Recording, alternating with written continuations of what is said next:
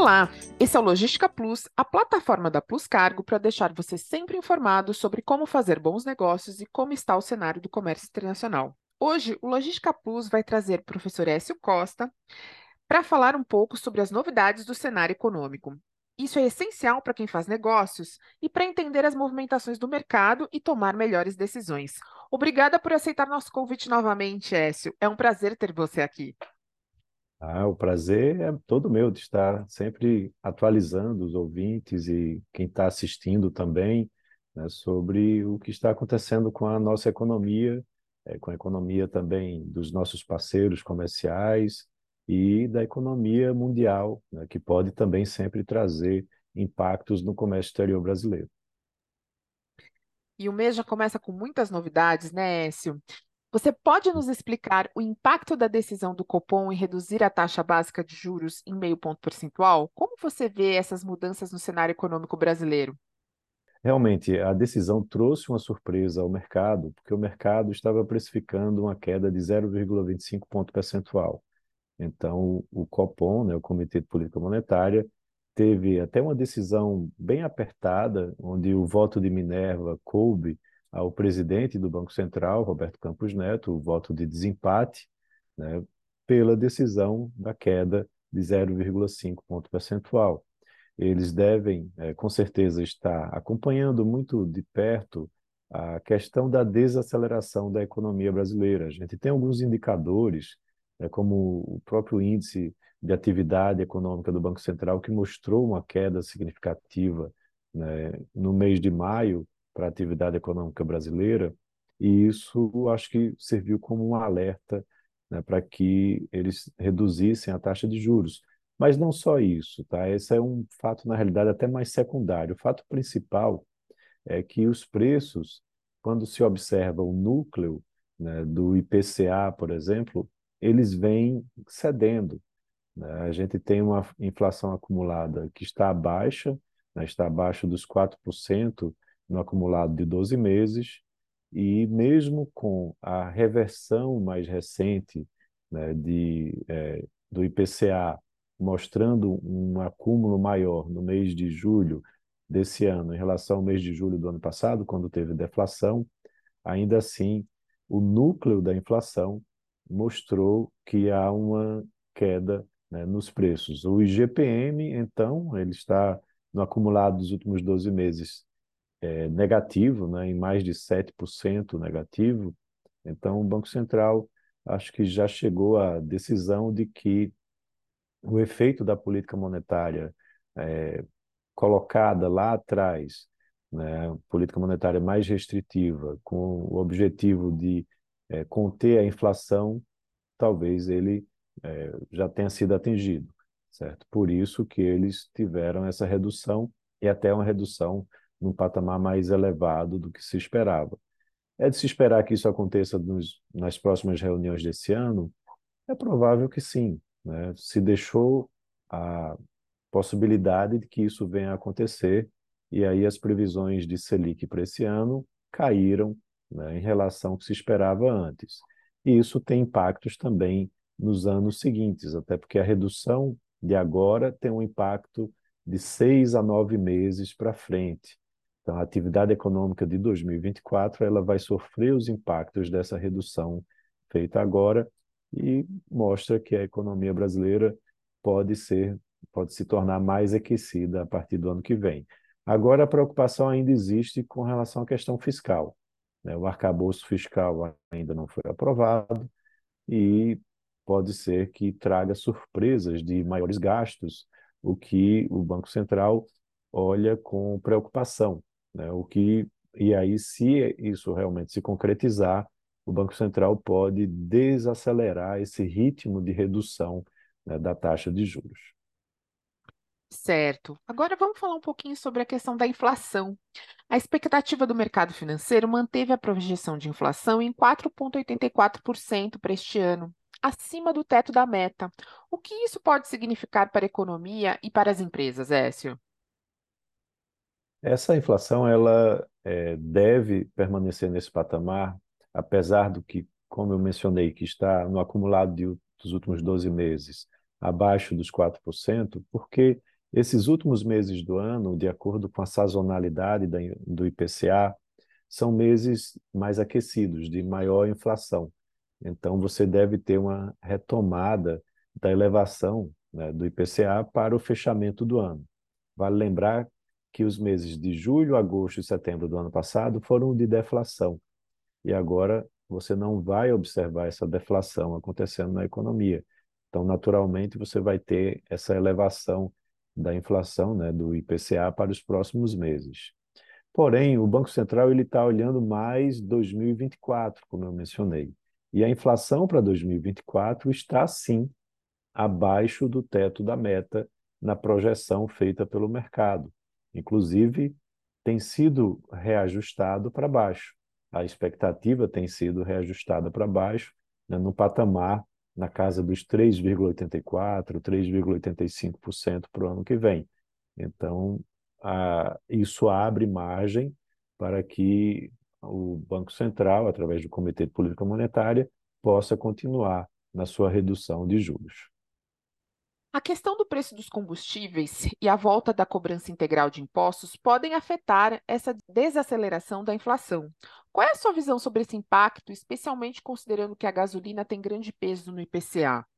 Pois é, isso foi justamente o que aconteceu no mês de julho. A gasolina foi o que mais puxou a inflação, na medida pelo IPCA, para cima nesse mês de julho. E justamente pela reoneração que aconteceu né, de impostos uh, sobre os combustíveis. Então, isso é algo que a gente tem que acompanhar de perto. Uh, chama muita atenção a política adotada atualmente pela Petrobras. Né? Segundo levantamentos né, do setor, os preços praticados pela Petrobras para a gasolina e para o diesel na distribuidora estão acima de 20% é, abaixo dos preços internacionais, isso levando em consideração o câmbio e o preço do barril de petróleo. Então, essa política ela está sendo, de certa forma, utilizada para frear também a inflação. Mas essa é uma política que não se sustenta a médio e longo prazo. Principalmente, pode prejudicar e muito a Petrobras, né, porque vai estar tendo prejuízos recorrentes com preços diferentes, como também prejudica a importação de diesel. Né? Se você tem o preço abaixo do preço internacional, as empresas importadoras é, terminam não fazendo a importação porque isso traz também prejuízos para elas e muitas delas não têm o tamanho, a pujança de uma Petrobras. Então, há inclusive relatos de um desabastecimento é, inerente a, a essa situação no curtíssimo prazo. E também importadores é, dizendo que só vão importar se conseguirem praticar o preço internacional.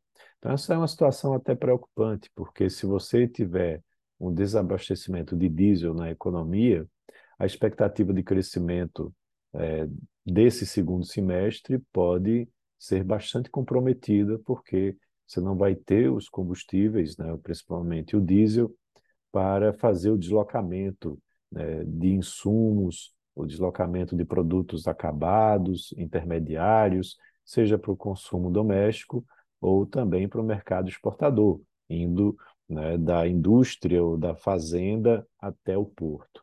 É, essa situação ela tem chamado bastante atenção? E a gente também precisa acompanhar de perto como que a Petrobras vai conduzir. E à medida que ela reonere, né, ou seja, que ela reajuste os preços do diesel, principalmente para a realidade internacional, isso pode trazer a inflação também para um patamar mais, mais elevado. E isso acaba reverberando em outros setores da economia, não é, Écio? Sim, todos os setores que dependem diretamente da logística para a compra de insumos, para o escoamento da sua produção. É, se você tem um desabastecimento de combustível, você fica é, sem alternativas.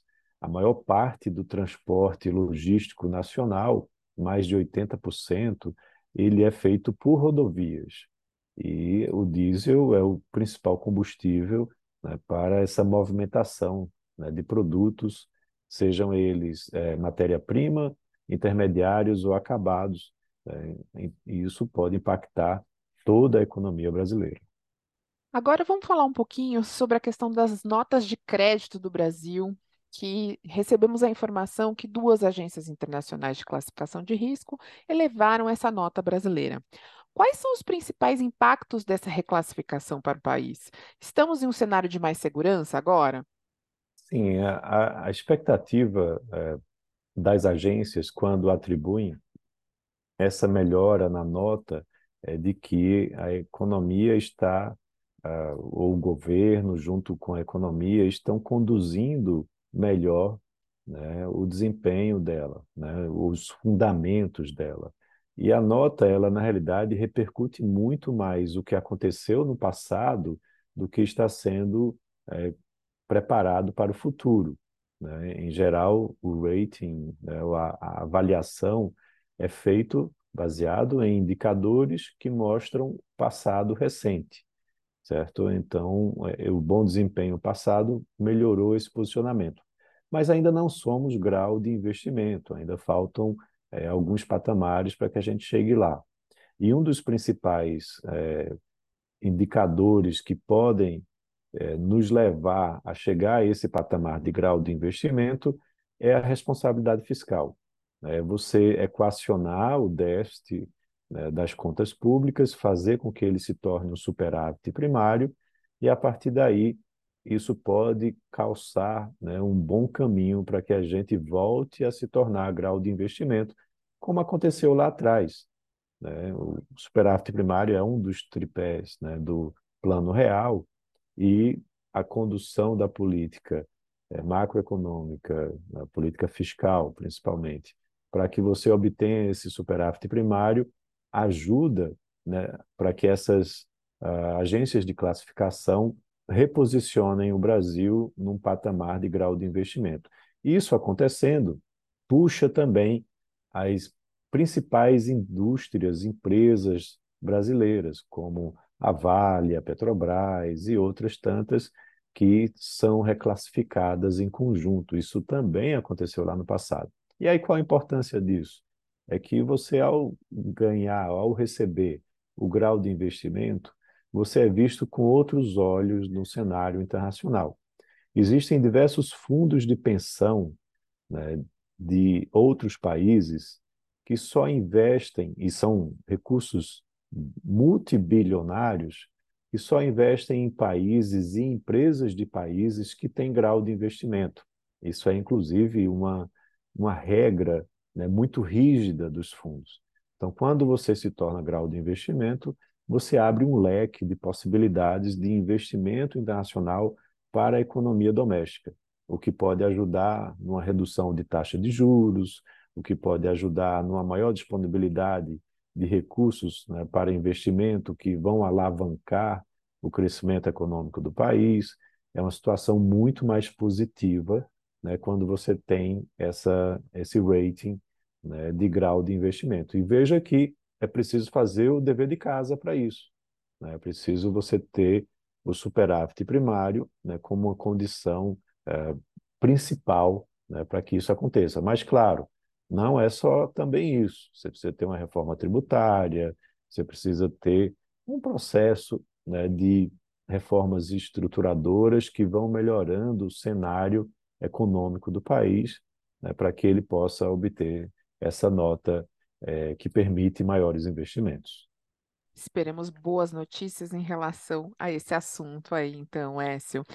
Muito obrigada mais uma vez por nos ajudar a entender melhor o que nos espera para as próximas semanas. Seja sempre bem-vindo aqui no Logística Plus e esperamos contar com você para atualizações em breve.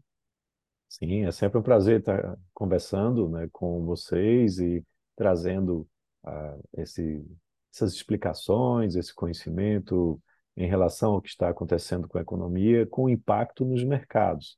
É uma expectativa importante aí pela frente, na realidade, duas expectativas importantes são da aprovação do arcabouço fiscal e da reforma tributária. Acredito que já numa próxima edição a gente possa estar discutindo sobre a aprovação deles e os seus possíveis impactos. É isso aí. Acompanhe os canais da Plus Cargo nas mídias sociais e no nosso site. Neles você encontra informações exclusivas sobre o cenário e as últimas novidades sobre o transporte internacional de cargas. Segue a gente no Instagram, no LinkedIn, no YouTube e no Spotify. Até a próxima!